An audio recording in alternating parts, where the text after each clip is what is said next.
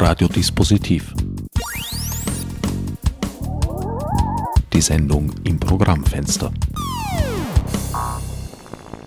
Willkommen bei Radiodispositiv. An den Mikrofonen begrüßen euch Maria Meyerhofer von Aufstehen.at, Peter Stuiber im Privatberuf, Leiter der Publikationsabteilung und digitalen Sammlung des Wien Museums.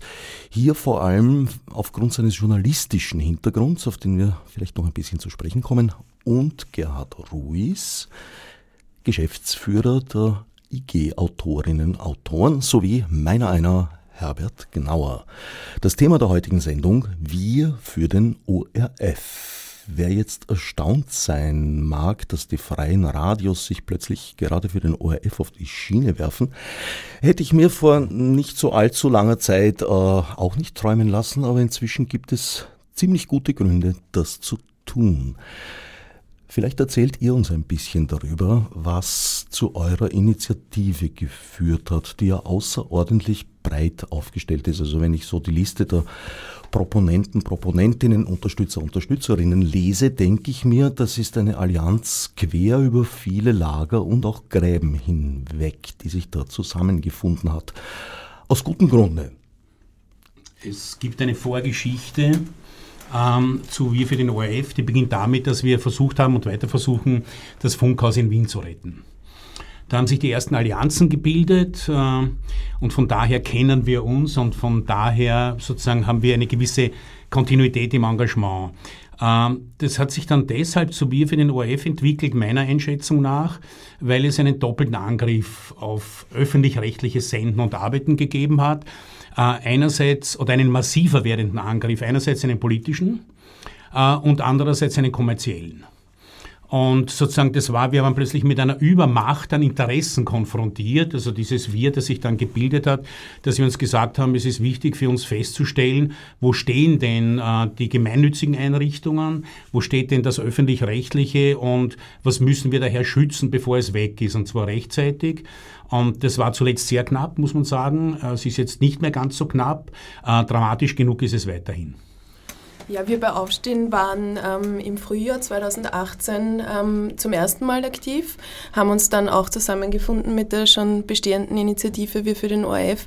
Bei uns war damals ausschlaggebend ähm, die vermehrten Angriffe gegen, ähm, gegen einzelne ORF-Moderatorinnen Moderatoren.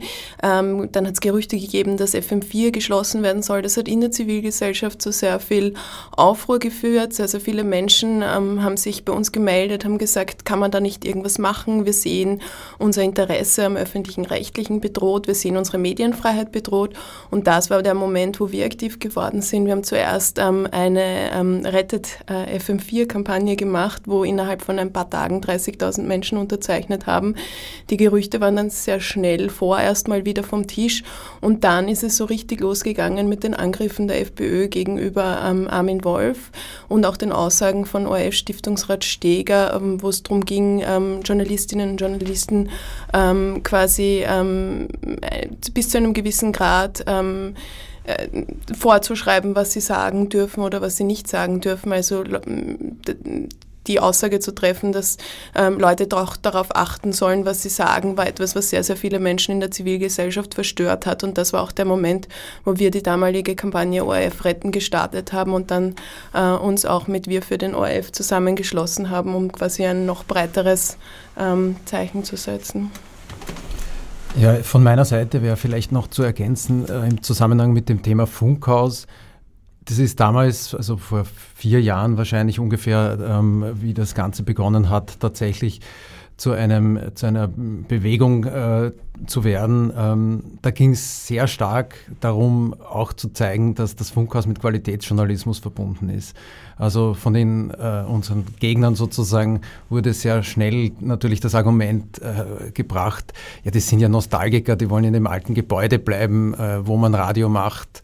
Äh, ist ja egal, äh, die können das genauso am Königelberg machen, aber letztendlich äh, wissen wir alle, dass ähm, damit verbunden war natürlich auch der Plan eines zentralen Chefredakteurs. Das heißt natürlich auch Kontrolle, äh, was gerade bei einem Informationskanal wie Ö1 äh, entscheidend ist. Und nicht, nicht zuletzt ist auch eine Frage, ob ein Sender bzw. ein, ein, ein ähm, Medienunternehmen wie der ORF sich es nicht leisten sollte, einen Standort in der Stadt zu haben, einfach deswegen, weil, wie ich es aus meiner Berufspraxis einfach kenne, ähm, nahe Wege bei einem Medienunternehmen nicht ganz unwichtig sind. Ja.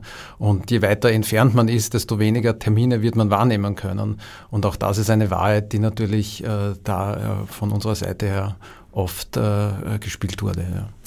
Ich nehme an, das bezieht sich jetzt stärker äh, auf deine Erfahrung als Journalist die wir schon kurz angesprochen haben, als auf die Tatsache, dass auch deine Wege vom Wien-Museum zu Ö1 länger würden. Ja, das natürlich schon auch. Also ähm, für mich ist ganz klar, ich arbeite jetzt, also ich habe früher als Journalist gearbeitet und äh, bei einer Tageszeitung und bin aber seit 15 Jahren praktisch auf der anderen Seite. Das heißt, ich mache äh, PR und Kommunikation für eine Kulturinstitution.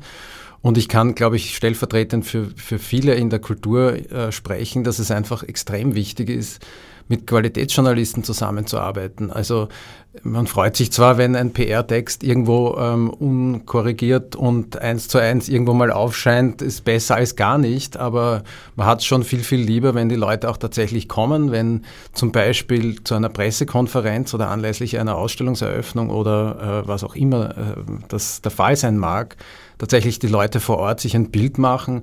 Und mir äh, ist Kritik hundertmal lieber als jemand, der ähm, äh, mir jedes Mal sagt, er kann nicht kommen, weil ähm, er hat keine Zeit und sie sind zu unterbesetzt.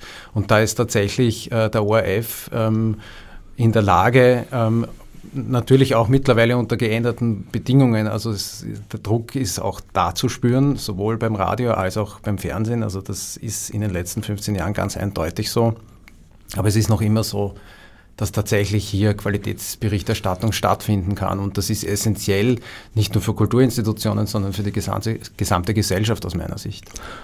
Ich persönlich als langjähriger Kritiker des ORF möchte auch nicht auf ihn verzichten, also zumindest auf äh, einige Produkte, einige Sparten des ORF, da gehört auf alle Fälle Ö1 dazu. Äh, das halte ich immer noch für einen der besten Radiosender der Welt. Es gehört aber auch dieser ganze Public Value Bereich mit Konrad Mitschka äh, und den Seinen dazu. Und das würde ich nicht missen wollen. Ja. Ich denke mal, es gibt sozusagen zwei Quellen des Ganzen, aktuelle Quellen, dass das jetzt gerade so hochgekocht ist. Die eine ist, dass ein Gesetz, nämlich die Änderung des Com-Austria-Gesetzes, anstand, muss man sagen, weil mittlerweile ist es beschlossen, sowohl in National- als auch im Bundesrat. Und das andere ist natürlich, äh, sagen wir mal, die hm, doch recht eindeutige Tätigkeit, die die FPÖ während der Zeit ihrer Regierungsbeteiligung entfaltet hat. Wo wollen wir denn anfangen? Also wir waren ja in der medienpolitischen Debatte, also wir, die Zivilgesellschaft, äh, im Niemandsland. Bei der letzten Regierungsbildung, äh, weder hat man uns eingeladen, noch haben wir uns bemerkbar gemacht. Äh, das passiert nicht noch einmal. Ähm, es hat sich in den, im Regierungsprogramm ausführlichst beschrieben gefunden, was die Koalitionsregierung vorhat mit dem ORF und insgesamt mit der Medienfreiheit. Äh, wir haben dann die Situation gehabt, die wir immer haben. Wir können dann sozusagen nachreden, wir können kritisieren, aber wir haben keine Gelegenheit gehabt zu gestalten. Das ändert sich jetzt. Es wird äh, eine, eine andere Ausgangssituation gibt es jetzt. Man kann die Parteien von vornherein fragen, wo sie denn stehen. Das muss er von Ihnen einfordern. Das werden wir von Ihnen einfordern. Äh, und es ist vor allem sozusagen eigentlich das Argument aufgebraucht, dass äh, die FPÖ ja lange Zeit strapaziert hat, die Gebühren seien eine Belastung. Ich habe bereits Ende des Jahres 2017 habe ich die Landeshauptleute gefragt, äh, wie sie die Abschaffung der ORF-Gebühr sehen, weil die ORF-Gebühr ist ja nicht nur die ORF-Gebühr selber, sondern da gibt es den Kulturschilling, hat einmal geheißen, also die Kulturabgabe dabei. Und aus dieser ORF-Gebühr, das, was der Bund nämlich kriegt aus dieser Kulturabgabe, werden ja auch die Privatfinanzierungen, äh, äh, die Privatmedienfinanzierungen vorgenommen. Das heißt, es ist ein bisschen eine, eine komplexere, eine komplexere Abgabe, als auf den ersten ähm, Augenblick, als sie auf den ersten Augenblick scheint.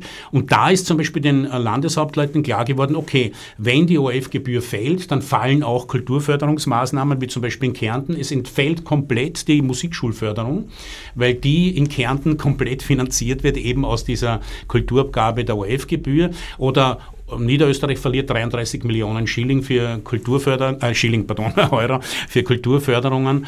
Ähm, und das, das alles sozusagen ist plötzlich von Relevanz gewesen und war vorher nicht wichtig, war auch nicht bekannt. Das heißt, ORF-Gebühren ist eigentlich eine irreführende Bezeichnung. Dahinter verbirgt sich wesentlich mehr. Na, eine Geschichte. Es verbirgt sich eine Geschichte. Das ist ja nicht von heute auf morgen gekommen, sondern diese Kulturabgabe ist ja gekommen, weil der ORF ursprünglich, und das war die Philosophie dahinter, eingegriffen hat in die Kulturprogramme, also eingegriffen hat in die, in die, in die Theatervorstellungen. Also das heißt, er hatte das Besucherpublikum, sogar wenn man daran denkt, man spielt Opern im ORF und so weiter, sozusagen, die gehen dann nicht in die Oper, die sehen sich das, also außer, weil sie das erleben wollen in der Oper, aber sie können die Opern plötzlich auch im Fernsehen sehen. Das war eine Art Idee einer Kompensationsabgabe.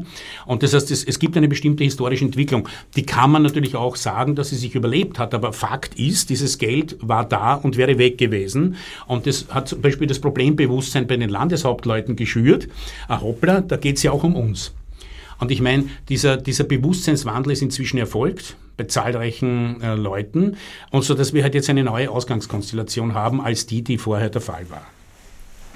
Ich glaube auch, dass dieser Moment rund um das Ibiza-Video nochmal ganz zentral war. Wir haben ähm, jetzt ähm, über ein Jahr quasi am Thema gearbeitet ähm, als breites zivilgesellschaftliches Bündnis und haben aber jetzt einen ganz zentralen Moment erlebt, wo nämlich wirklich klar geworden ist, ähm, was für Pläne ähm, mit dem öffentlich-rechtlichen ähm, denn da waren, also oder welchen Wert den auch bei, zumindest bei einer Regierungspartei der ORF eingenommen hat. Also diese Gefahr ist plötzlich für ganz, ganz viele Menschen sehr sichtbar geworden, dass man den ORF auch an den meistbietenden verhökern hätte können zum Beispiel.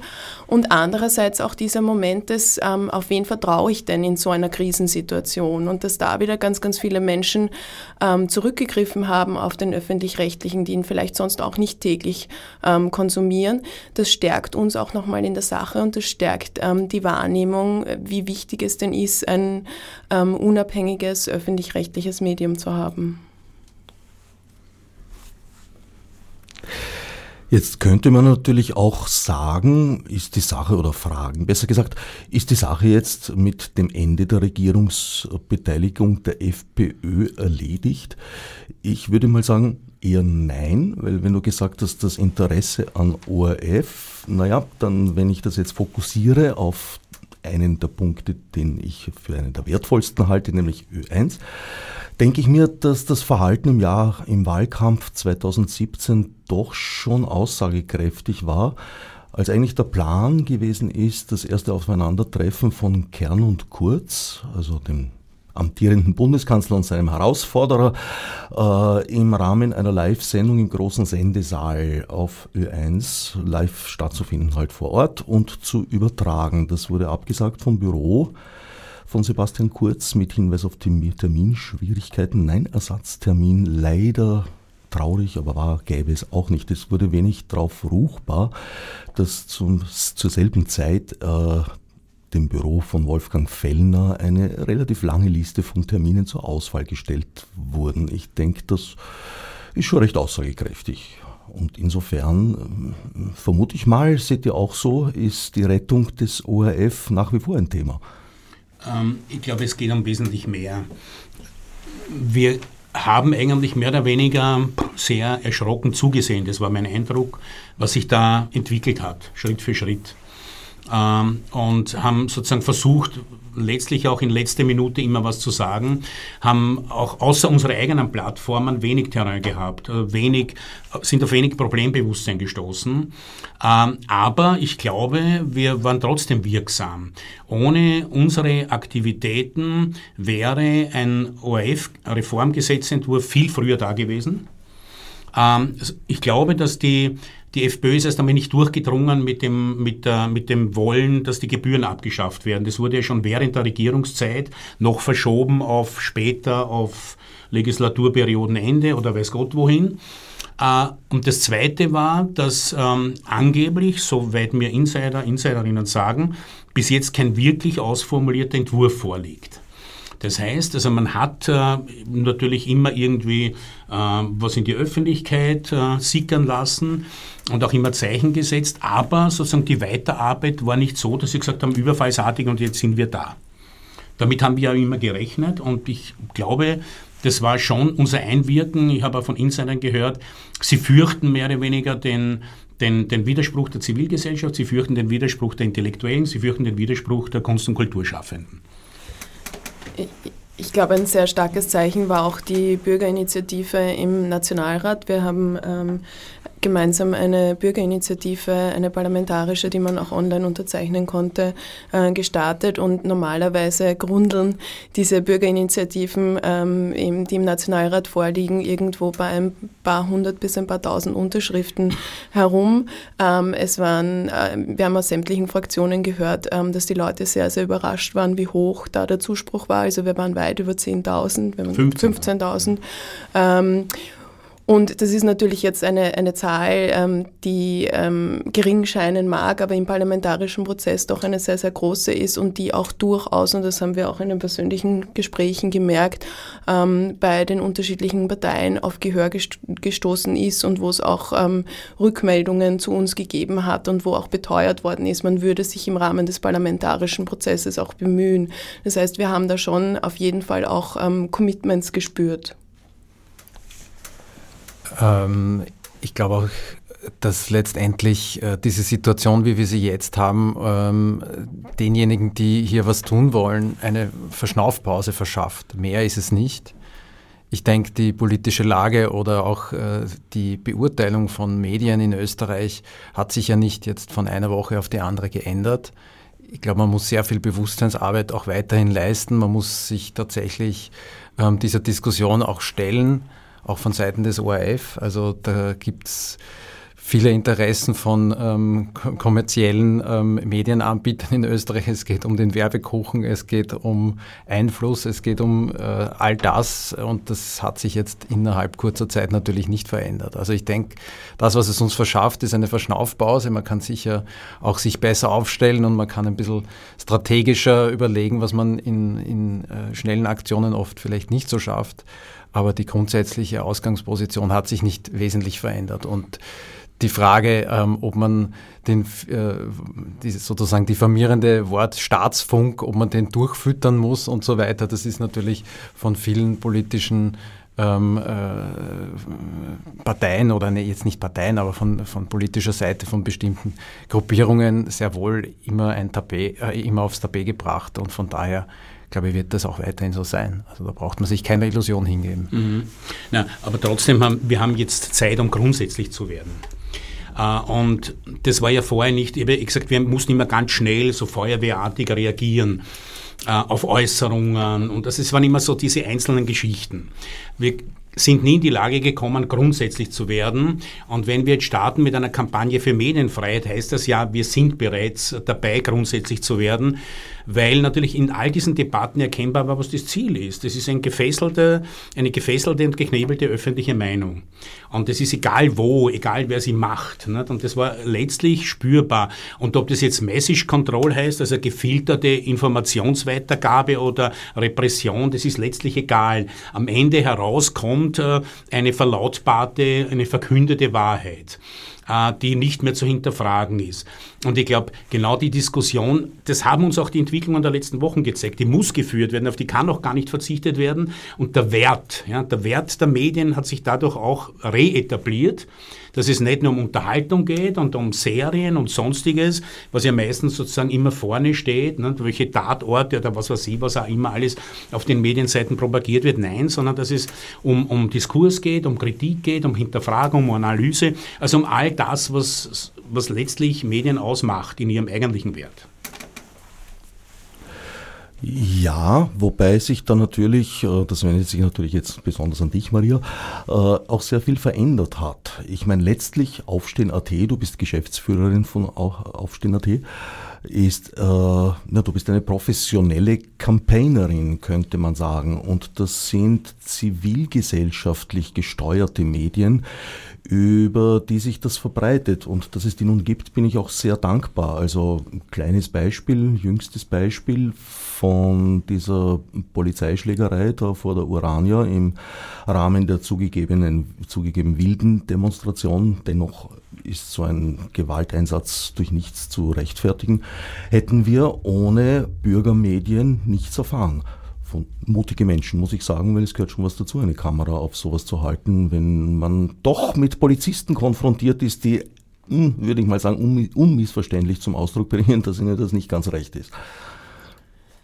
Ja, also ähm, es ist natürlich richtig, dass wir als, ähm, und der Name sagt es ja schon, als ähm, Campaignerinnen sozusagen das Spiel um die öffentliche Aufmerksamkeit mitspielen müssen. Es spielt sich bei Weitem, wenn ich Menschen erreichen möchte mit einem Anliegen, es spielt sich bei Weitem nicht mehr über die drei klassischen Kanäle TV, Radio und Print ab, sondern ich habe viel, viel mehr unterschiedliche Kanäle, über die ich ähm, meine Message oder mein Anliegen ähm, transportieren kann oder ähm, muss. Ähm, das stellt ähm, viele vor Herausforderungen, ist aber gleichzeitig gerade für zivilgesellschaftliche Initiativen wie uns ein riesengroßes Potenzial. Als wir mit Aufstehen begonnen haben, waren wir zwei, drei Leute ähm, in der ähm, damals ähm, Situation 2015, wo sehr viele geflüchtete Menschen nach Österreich gekommen sind und ähm, sehr viele Menschen unzufrieden waren mit dem äh, Stillstand in der Politik, mit dem Nichtreagieren auf eine desaströse Unterkunftssituation zum Beispiel. Und hätten wir das Internet nicht gehabt und hätten wir uns nicht quasi über ähm, Campaigning, ähm, obwohl der Begriff natürlich differenziert zu betrachten ist, ähm, zusammenschließen können relativ schnell, hätten wir nicht diese ähm, Kraft entwickelt, um tatsächlich Einfluss zu nehmen auf ähm, die Handlungsfähigkeit von Politik. Und das hat man in unterschiedlichen ähm, Bereichen immer wieder gesehen, dass ähm, das Internet sehr wohl zum Verstärker und zum Sprachrohr von Zivilgesellschaft werden kann. Aber klar, wenn man auch die negativen ähm, äh, Auswirkungen anspricht, ist es natürlich so, dass es eine ganz neue Form von, ähm, von Aufmerksamkeitsökonomie, ich nenne es mal provokant so ist, ähm, wo man auch ein Stück weit sich ähm, ständig im Wettbewerb befindet, mit der, mit der eigenen Meinung oder mit der Wahrnehmung auch wahrgenommen zu werden. Insbesondere dann, wenn Politikerinnen und Politiker ähm, die perfekten Instrumentarien haben, um eben nicht ähm, Journalistinnen und Journalisten auf der Ebene der Diskussion zu begegnen, sondern ähm, die Intention haben, möglichst zu beeinflussen, wie Medien funktionieren. Wie weit versteht Aufstehen.at die Kampagnen als ihre eigenen oder wie weit seid ihr da so, so eine Art Service Provider? Also Service Provider würde ich uns definitiv nicht sehen. Ähm, wir sind eine zivilgesellschaftliche Kampagnenorganisation. Was heißt das? Unser Ziel ist es, zivilgesellschaftliches Engagement entlang von progressiven Themen möglich zu machen. Das heißt, wir haben ein ganz klar basiertes Werteset und wir haben als Aufstehen begonnen, eigene Kampagnen zu starten. Und so haben wir sehr lange getan und wir haben erst Anfang des vergangenen Jahres mit der neuen Regierung quasi eine Plattform zur Verfügung gestellt, wo Menschen auch selbst ähm, Petitionen und Kampagnen starten können, einfach weil wir das vermehrte Bedürfnis in der Zivilgesellschaft gesehen haben und auch gemerkt haben, es gibt ganz, ganz viele ähm, lokale Initiativen, die mit unseren Tools, mit den Methoden, deren wir uns bedienen, sehr, sehr viel bewirken können. Das heißt, da gibt es einerseits ähm, Aufstehen an, an sich mit Aufstehen-Kampagnen und dann gibt es auch die Möglichkeit, dass wir Leute unterstützen, die selbst etwas machen möchten. Wie weit unterstützt ihr die einzelnen Kampagnen über das Petitionstool hinaus? Und die Abstimmungen? Das ist sehr, sehr unterschiedlich. Ähm, ähm, kommt immer auch darauf an, inwieweit ähm, die Themen auch in der aufstehenden Community, den 200, fast 200.000 Menschen ein Anliegen sind. Ähm, wir haben natürlich beschränkte Ressourcen und müssen sehr genau schauen, wo wir auch ähm, diese einsetzen. Ähm, und ähm, das kann bis zur Kooperation reichen, dass wir dann sehr, sehr intensiv auch ähm, zu einem Thema arbeiten und das unterstützen. Teilweise ist das aber auch gar nicht notwendig, weil eine Person, sagen wir, aus einem, aus einem kleinen Dorf sich für einen Zebrastreifen einsetzt. Da wird jetzt Aufstehen mit seinen 200.000 Unterstützerinnen ein bisschen fehl am Platz sein. Na, ist vielleicht mal eine eigene Sendung wert. Ich finde ja Aufstehen.at überhaupt, ich meine, ich muss ja sagen, eure, die Liste eurer äh, Erstunterzeichner und, und sonstigen Unterzeichner und Unterzeichnerinnen ist, ja, würde ich sagen, eine Aufzählung, nicht ganz vollständig, fehlen noch einige, aber wie ich lese, wird sie ja ständig aktualisiert. Nun ja, diese Personen und Institutionen mag unser Herr Bundespräsident vielleicht im Auge gehabt haben, als er das berühmt gewordene Diktum So seien wir Österreicher nicht geprägt hat. Es ist doch ein, ein Querschnitt, würde ich sagen, durch das andere Österreich. Noch lang nicht. Noch lang nicht. Es baut sich auf. Ähm, ich glaube, dass die Politik uns gezeigt hat, die Politik der letzten Jahre immer stärker gezeigt hat, dass wir uns neu organisieren müssen in der Zivilgesellschaft. Wir müssen wieder, es gab in den 70er Jahren die Bürgerinitiativen, ähm, die, die dafür gesorgt haben, dass manche Dinge in Österreich einfach nicht realisiert werden konnten. Unter anderem Zwentendorf oder das Kraftwerk Heimburg und vieles andere mehr, dass alte Stadtteile nicht abgerissen wurden und, und, und, und einiges sonst noch. Ähm, es ist Zeit geworden, der Politik wieder eine Gegenerzählung fortzusetzen, äh, weil sozusagen also die, die Glattheit, die sie uns geliefert hat, in, in den, insbesondere in den letzten zwei Jahren, äh, hat ja, also vor allem der, der ÖVP hat ja wenig Reibungsfläche angeboten. Das war immer so glatt, dass man nur darauf ausrutschen konnte. Das heißt, wir müssen unsere eigenen Erzählungen machen, beginnen. Das ist klar geworden und zwar nicht nur in der Frage, natürlich in der Frage der Medienpolitik, genauso in der Frage der Umweltpolitik. Also wir befinden uns, glaube ich, in einer, in einer größeren Konstellation, als wir das zunächst sehen wollten. Wenn ich nur an die Verteilungsfrage denke, die ist ja nicht weg, das drängt ja immer mehr. Äh, und von daher glaube ich, dass es ein, ein, Zeit geworden ist, dass sich äh, Bürgerinitiativen, Bürgerinneninitiativen, zivilgesellschaftliche Achsen bilden, die sich miteinander auch stärker vernetzen. Das haben wir, glaube ich, bei Wir für den ORF relativ früh erkannt dass ich sozusagen, dass es da eine starke Gegenbewegung geben kann. Wir müssen sie erst bilden. Und die Zeit dazu haben wir jetzt, also wir sind noch lange nicht dort, wo das hinkommen kann und soll, äh, weil ich denke mal, da geht es um Eigeninitiative und das muss jeder und jede spüren, es geht um mich und ich kann da was tun.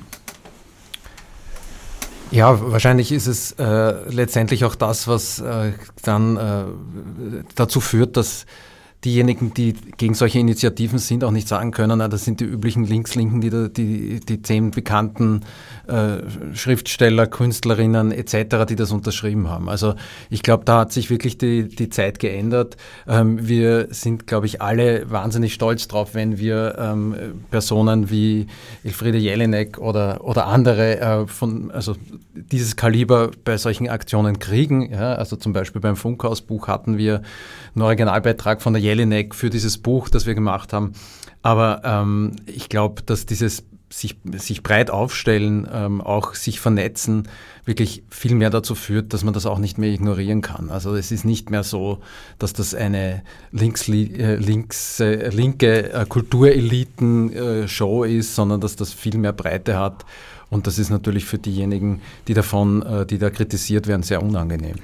Wir leben allerdings in einer Zeit, in der selbst über einen Moderator wie Wolfgang Fellner in den Kommentaren unter seinem Interview mit Herrn Sellner geschrieben steht, naja, kein Wunder, dass dieser links-linke Moderator äh, da so unfair agiere. Gemeint war Wolfgang Fellner. Also links-link ist ein, ein, naja, würde ich sagen, ziemlich ausgedehnter Begriff geworden in letzter Zeit.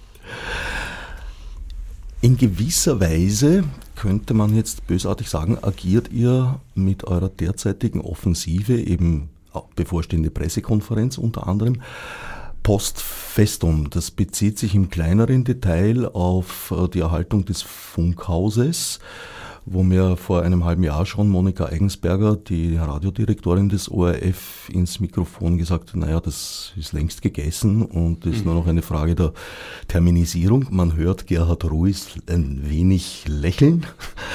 Zwentendorf, Zwentendorf, ja, war betriebsfertig. Also, was heißt das? Das heißt nichts.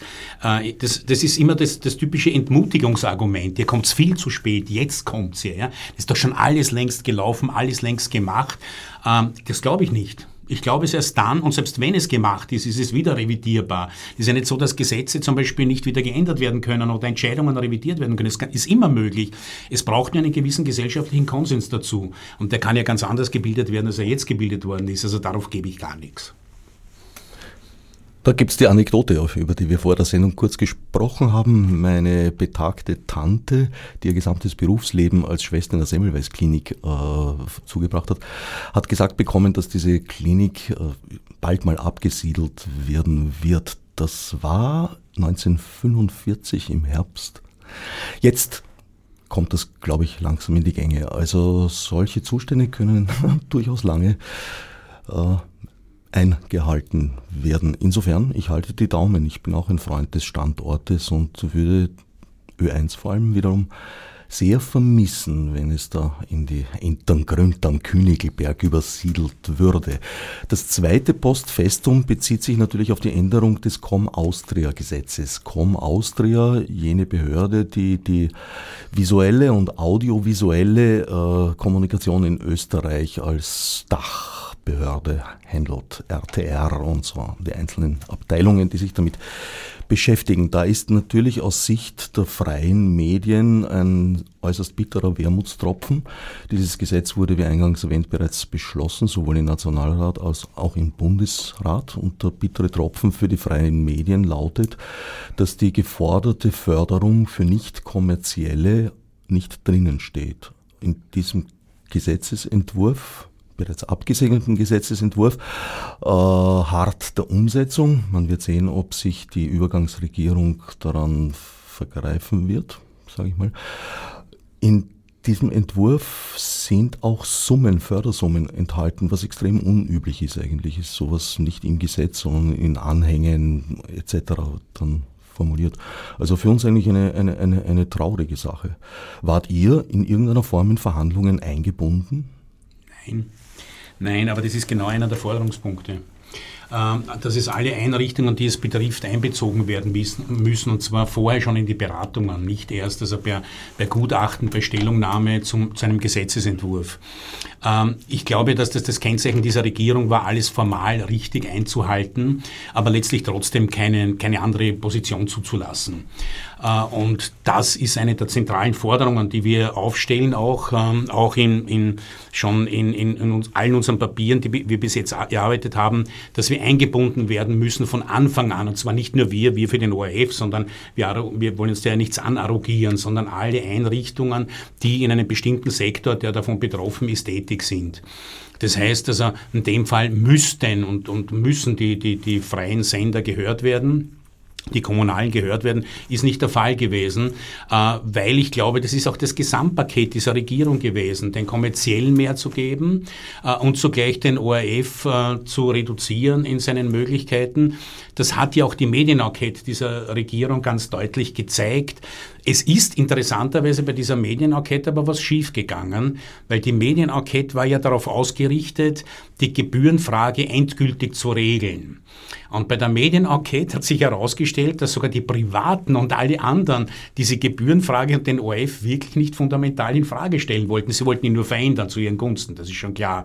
Und sie wollten möglichst viel von dem ORF-Kuchen haben, das ist auch klar. Aber niemand hat den ORF dort elementar in Frage gestellt, nicht einmal die Privaten und auch nicht die Gebühren. Und das war aber eigentlich das, was die Regierung mitnehmen wollte aus dieser Enquete, eine Legitimation zur Änderung in dieser Richtung. Das ist nicht geglückt. Also, das meine ich auch, war ein großer Verdienst damals aller Beteiligten bei dieser Medienenquete. Da waren wir ja auch vorhanden. Äh, da waren, haben wir uns ja auch kräftig eingemischt. Ich glaube auch Radio Orange war dort äh, sehr präsent vorhanden, durch die Uli Weiß. Ja.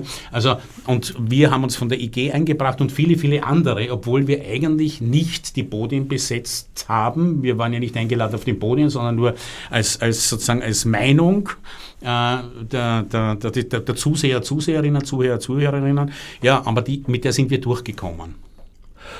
Auch der Verband der Freien Radios Österreich war vertreten durch Helga Schwarzwald, die Geschäftsführerin, und einige andere freie Radios haben sich da auch sehr aktiv eingebracht, leider unter dem Strich vorerst ohne Ergebnis, muss man sagen. Ja, und dann gibt es noch eine lange Liste von Stellungnahmen. Exakt 100 wurden abgegeben, was ziemlich viel ist. Also das Thema bewegt doch einige. Hand hoch, wer hat eine Stellungnahme abgegeben von euch? Na, niemand. Das kommt ja, das kommt, also zumindest ich nicht, ja. Vielleicht die IG oder sonst, du hast eine abgegeben. Äh, naja, nicht ja. ich persönlich, Sondern aber ich als Teil ist, muss ich mich sowieso ja. outen, von Epicenter Works, selbstverständlich. Aha, okay. 17 Seiten von unserem Team unter der Leitung unserer chefgefährdenden Juristin Angelika Adensamer. Mhm durchaus sehr fundierte Kritik, sieht sowohl im Einzelgesetz als auch in Zusammenhängen mit anderen Materien, Gesetzesmaterien, schwere Verstöße und wird es vermutlich vor den KD bringen. Mhm. Naja, aber das, ich meine damit, nicht, also wir sind, man, ich glaube, wir sind alle sehr aufmerksam in all diesen Dingen, aber auch ein bisschen überfordert, ja, weil äh, wir können sozusagen nicht, nicht in jeder Einzelheit immer so wach sein, wir haben nicht die Experten, Expertinnen sofort immer zur Hand. Äh, das heißt, wir sind zwar generell vorgewarnt, aber meistens endet es dann bei Protestnoten, aber nicht bei, sage ich mal, gutachterlichen, nämlich auch fundierten Gegenreaktionen, weil sozusagen da brauche ich ja dann die entsprechend, das entsprechende Know-how und die entsprechenden Leute an meiner Seite, das haben wir so nicht. Ich glaube, darum ist es auch so wichtig, nochmal zu betonen, dass wir für den ORF ja auch eine wachsende Initiative ist und dass es ja unsere Zielsetzung ist, uns auch ähm, so breit ähm, zivilgesellschaftlich aufzustellen, dass wir die Möglichkeit haben, in eben genau solchen Situationen ähm, gemeinsam möglichst stark und schlagkräftig ähm, aufzutreten. Und ähm, gerade an dem Beispiel sieht man ja auch, wie, wie vielschichtig ähm, die Thematik ist und wie unterschiedliche Expertise da auch eingebracht werden muss. Es haben sich, um das auch nicht zu verschweigen, auch die freien Radios eingebracht. Also Helga Schwarzwald hat auch eine Stellungnahme geschrieben. Unsere Sicht äh, von Epicenter Works und einigen anderen auch, Digital Society zum Beispiel ist auch darunter, ist natürlich die Zivilschutzgeschichte. Und da wiederum ist äh, der schlimmste Punkt, äh, eigentlich ist dieses Gesetz eine Mogelpackung, weil äh, in mehrfacher Hinsicht. Und die eine Hinsicht ist eben diese Klarnamenspflicht, nicht? ist angeblich, hört man munkeln, im, unter dem Eindruck der Affäre der Sigi Maurer entstanden. Ähm, naja, das ist dann besonders blöd, weil genau in dieser Affäre hätte es rein gar nichts genützt. Die Namen waren ja sowieso bekannt. Das Problem war, dass keine äh, geltende Gesetzesmaterie wirklich gegriffen hat. Könnte man jetzt ins Detail gehen, hat sie selbst mal vor einigen Wochen an diesem Sendeplatz erklärt, lässt sich nachhören im Archiv der freien Radios. Äh, und das weitere, das nächste ist natürlich die zentrale Speicherung von Userdaten. Also das ist exakt das, was äh, in Nordkorea, das, das drastischste Beispiel, weil die offenbar dort ihre Security so lasch umgesetzt haben, dass sie quasi zum Angriffsziel von Sportlern wurden. Jedenfalls sind dort vier Fünftel der 50 Millionen Einwohner betroffen in einer der zahllosen Hackattacken ja, dass ihre Daten gestohlen wurden. In dem Fall muss man sagen, ist auch noch ein bisschen bläder umgesetzt, obwohl Österreich danach rüstet in dieser Hinsicht. Die Identifikationsnummern in Nordkorea sind nicht änderbar. Ja, also diese Identitäten sind, man weiß nicht wo und was damit getrieben wird, wird man auch nicht wissen. Vielleicht ganz so drastisch wäre es nicht, wenn diese Datenbank in Österreich geknackt würde, aber immerhin drastisch genug, weil Identitätsdiebstahl ist ein großes Problem, über das leider sehr wenig gesprochen wird und es gibt auch eine ganze Menge von äh, anderen unschönen Folgen. Es ist auch ein Teil davon durchaus als äh, Einführung von Vorratsdatenspeicherung durch die Hintertür. Nicht der einzige Versuch. So schaut's aus. Aber ich glaube, ich habe dich, Peter, vorher abgehalten. Du wolltest etwas sagen. Äh, weil der Georg, äh, Gerhard vorher äh, gemeint hat, dass dass es ja immer wieder von den, auch überraschenderweise von unterschiedlichen Seiten her durchaus die Gebührenfrage nicht äh, gestellt wird. Ich glaube, das ist ja eine der Sachen, wo, wo äh, wir für den ORF oder der ORF selber auch noch viel stärker ähm, äh, einfach ähm, strategisch agieren muss, äh, nämlich man kann ja zum Beispiel sagen, ich meine, diesen Vorschlag gab es ja von äh, privater Seite, ja dann, dann soll der ORF die Gebühren kriegen, aber er darf halt keine Werbung mehr äh, senden. Ähm, das ist natürlich genauso ein Generalangriff an den ORF, auf den ORF. Und äh, genauso muss, glaub, muss man, glaube ich, auch in der ganzen Diskussion bei dem Begriff Bildungsauftrag, der ja dann sehr oft fällt, ähm, aufpassen, das nicht allein nur auf Ö1 zu begrenzen. Ja? Also dass Ö1 ein Flaggschiff ist, ist uns bewusst. Das ist auch sozusagen in einer gewissen Community ein Sender, den, den man sehr schätzt, wo man viele Leute kennt, die, die wahnsinnig äh, tolle Arbeit dort leisten. Aber der Bildungsauftrag des ORF geht natürlich viel weiter und der, der erstreckt sich auch auf die Landesstudios, der erstreckt sich, erstreckt sich natürlich genauso auf FM4, der erstreckt sich auch auf ein Unterhaltungsprogramm, das ein eine Qualität erreichen muss, äh, die, die das rechtfertigt ja, und die das teilweise auch tut. Da kann man jetzt drüber diskutieren natürlich und das ist auch legitim, äh, manches da in Frage zu stellen. Aber ich glaube schon, dass, dass das so ein großes Thema auch sein wird, zu sagen, Moment mal, ähm, das ist, weil, weil sonst besteht einfach die Gefahr, dass man sagt, okay, dann soll es halt Ö1 weitergeben und, und der Rest ist halt zu hinterfragen. Aber ich denke, gerade dieses Beispiel der, ähm, der vergangenen zwei Wochen hat ja gezeigt, was für eine Bedeutung dann plötzlich der ORF hat und wo dann plötzlich auch die unterschiedlichsten äh, Gruppierungen in der Gesellschaft äh, mitbekommen, was sie am ORF haben. Egal, ob sie jetzt ZIP schauen, Ö1 hören, Ö3-Hörer sind, was auch immer. Also da eine ähm, objektive, qualitätsvolle Berichterstattung zu haben, und nicht nur das ist einfach fundamental wichtig. Die stattgefunden hat, wie auch ich konzeptieren muss. Also wenn man den Leuten vor Augen hätte führen wollen, die Bedeutung des ORF, hätte man es nicht besser machen können.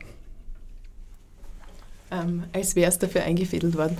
Nein, aber was ich noch ähm, sagen möchte, was glaube ich da ein bisschen an deinem Punkt anknüpft, Peter, ähm, es ist schon so, dass man auch gemerkt hat in diesem Moment, dass sehr viele Leute, gerade junge Leute, gesagt haben, ich habe was gemacht, was ich sonst nicht mache. Ich habe meinen Fernseher aufgedreht, ich habe meinen Radio aufgedreht.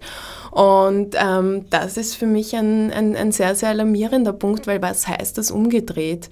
Das heißt umgedreht, dass ähm, der ORF mit seinem Bildungs- und Informationsauftrag eigentlich dort, wo sich eine immer größer werdende Gruppe von Menschen aufhält, wo sie ihre Information bezieht, nicht präsent ist.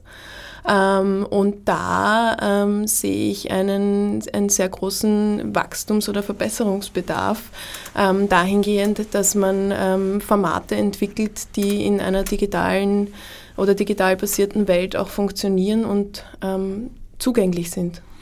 Da muss ich jetzt aus historischer Sicht einwerfen, da wurde dem ORF äh, Schaden zugefügt von Seiten der EU. Also ich kann mich erinnern, in den 90er Jahren gab es zwei wirklich wichtige Nachrichtenquellen im Internet. Das eine war der Standard.at, die gibt's immer noch. Und das zweite war ORF.at. Und diese Aktivitäten, die wirklich gut aufgestellt waren und sehr weit gedient waren, mussten halt aus Gründen der Marktdominanz auch kein schlechtes Argument, muss man zugeben, äh, zurückgefahren werden. Und damit hat der ORF natürlich seine Sichtbarkeit bei jüngeren Generationen massiv eingebüßt. Aber, aber das Problem ist umfassender zu sehen. Darum geht es ja um Medienpolitik und, und, und dass man sie anders denken muss. Äh, die neuen Medien sind eben neue Medien und sind entstanden in den letzten Jahrzehnten und haben natürlich eine Verdrängungskonkurrenz so oder so bewirkt, eine generelle oder eine Auseinandersetzung um Verdrängung. Wir haben das ja auf dem Buchsektor gemerkt, plötzlich war das E-Book da und hat geheißen, das E-Book wird das gedruckte Buch verdrängen, ist ja übrigens nicht passiert.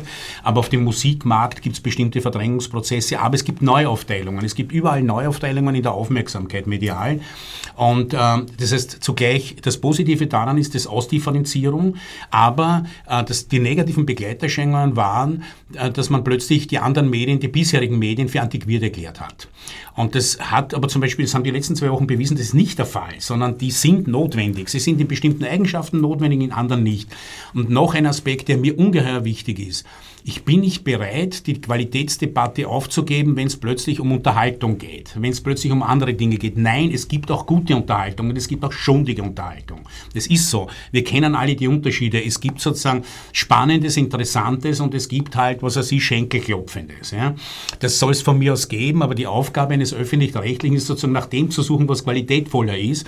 Und wir haben ja auch eine eigene Geschichte, auf die können wir ja zurückblicken. Die ist schon ein bisschen älter jetzt geworden, aber es gab doch einmal eine große Zeit des Fernsehspiels Spiels in Österreich und da sind hochqualitative Fernsehspiele entstanden, ganze Serien, die geschaut worden sind, die man, die gefeiert worden sind. Das heißt, ich bin nicht bereit, das aufzugeben und zu sagen, also der Sektor wird aufgegeben, das decken jetzt die Privaten ab. Nein, die gehobene oder die anspruchsvolle oder die ambitionierte Unterhaltung oder was auch immer decken die Privaten nicht ab. Natürlich, man könnte auch sagen, die Privaten decken auch die Information ab, aber welche?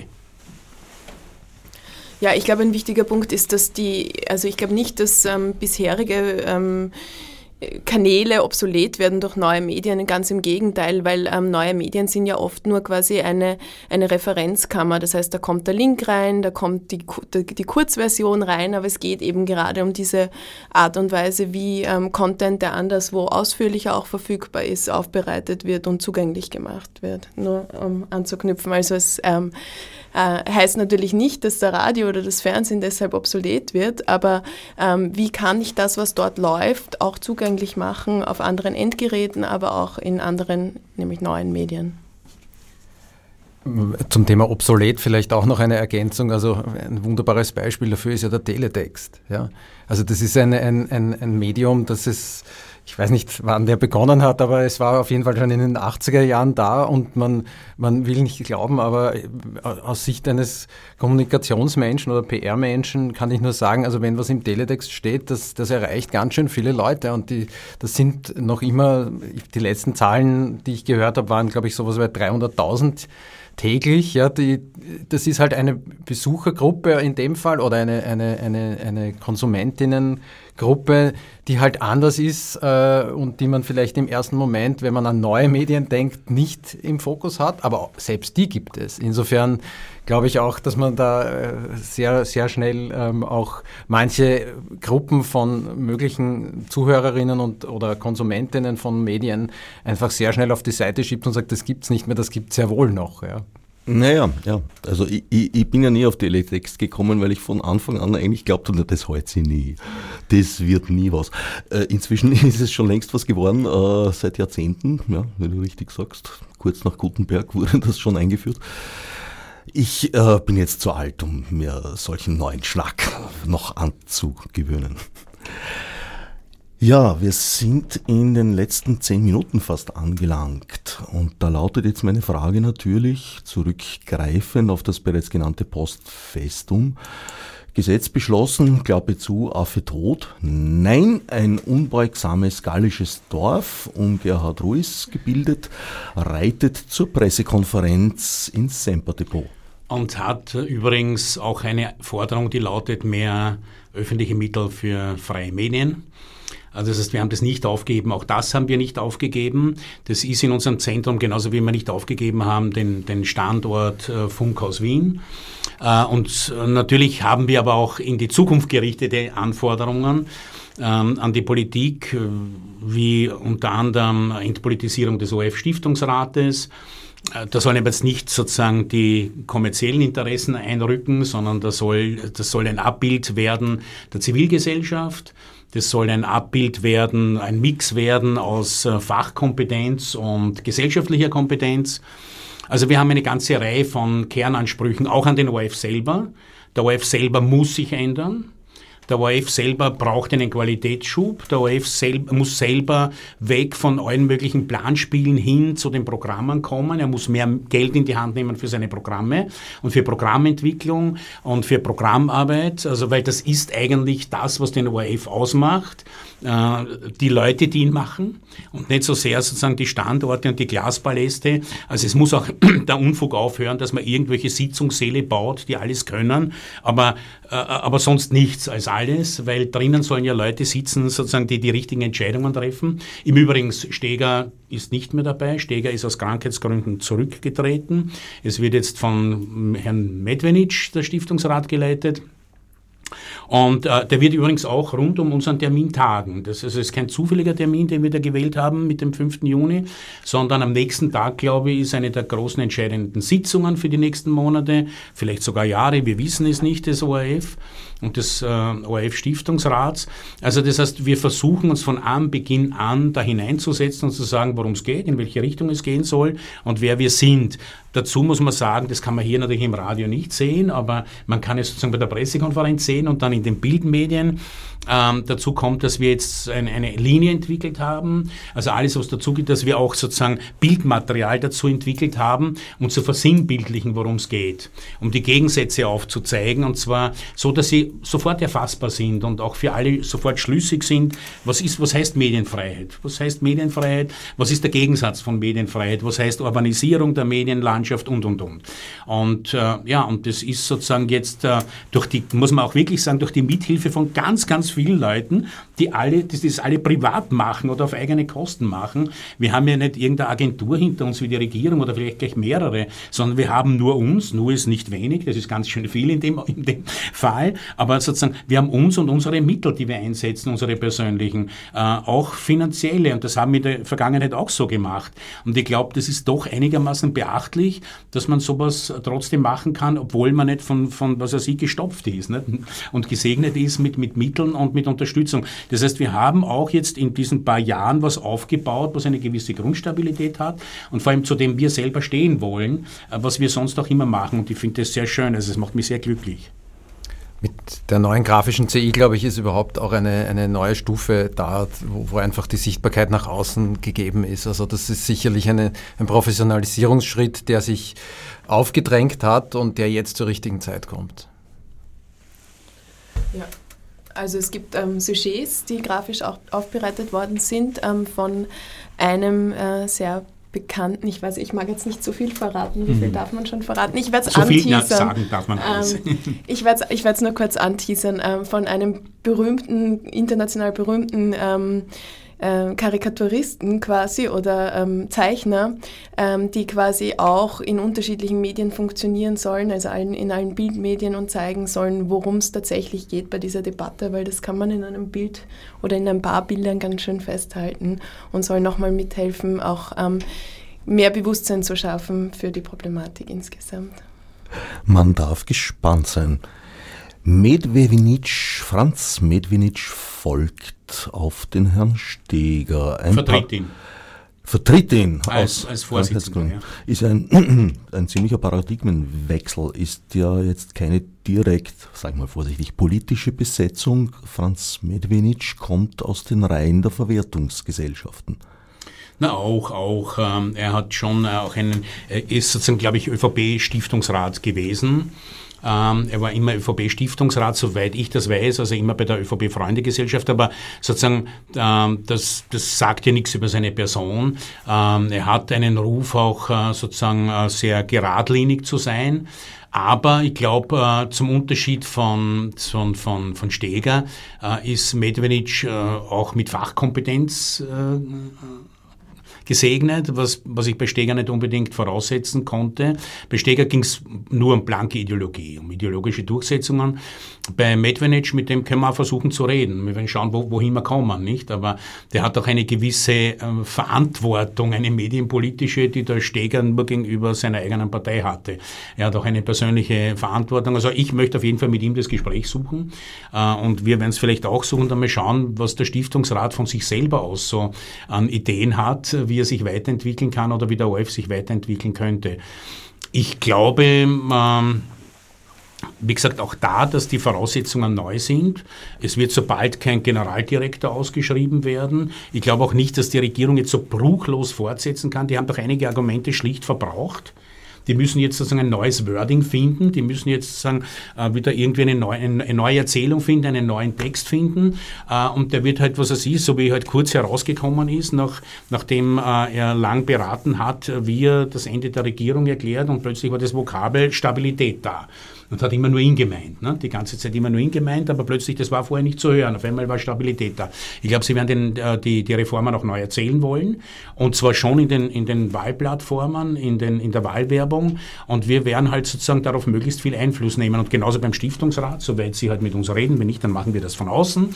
Und äh, genauso mit der Generaldirektion des ORF die sollen sich nicht äh, sozusagen, die sollen sich nicht in Sicherheit wiegen. Es gibt uns. Ja, wie weit sie neue Erzählungen äh, servieren müssen im Herbst, wird sich zeigen. Ich meine, ich habe da eine geheime Hoffnung. Na, so geheim ist sie nicht. Ich verrate es jetzt bei den freien Radios. Meine Hoffnung ist, dass, äh, meine kleine Hoffnung, dass vielleicht jetzt nach vier Jahren endlich dieses Primärthema Migration in den Hintergrund tritt und wir zumindest auch da eine Atempause gewinnen. Möglicherweise ist es Greta Thunberg, die uns dazu verhilft, dass da jetzt ein thematischer Wechsel stattfindet, bei dem sich voraussichtlich die ÖVP etwas leichter tun könnte, nicht muss, als die äh, strikt monoton thematische FPÖ. Also wüsste ich nicht, wo die ein anderes Thema herzaubern sollten. Noch dazu, wenn es mit Umweltschutz zu tun hat. Das ist ja für sie irgendwo sowieso vermintes Gelände. Mit äh, Verstrickungen hin bis zur Chemtrail-Szene. Gut, aber die Ränder der FPÖ sind sowieso schon immer ein Kapitel für sich gewesen. Ja, ich danke Maria Meyerhofer, Peter Stuiber und Gerhard Ruiz, dass Sie hier live ins Studio gekommen sind. Ich halte natürlich schon aus Eigeninteresse, wie gesagt, äh, einen Daumen für die freien Radios und den anderen für die Anliegen von Epicenter, weil, wie gesagt, auch zivilrechtlich ist da einiges drin zu finden, worauf ich jetzt in der Runde nicht unbedingt detailliert eingehen möchte. Vielleicht wird uns Angelika Adensamer das über den Sommer noch erklären. Fürs Zuhören dankt Herbert Gnauer.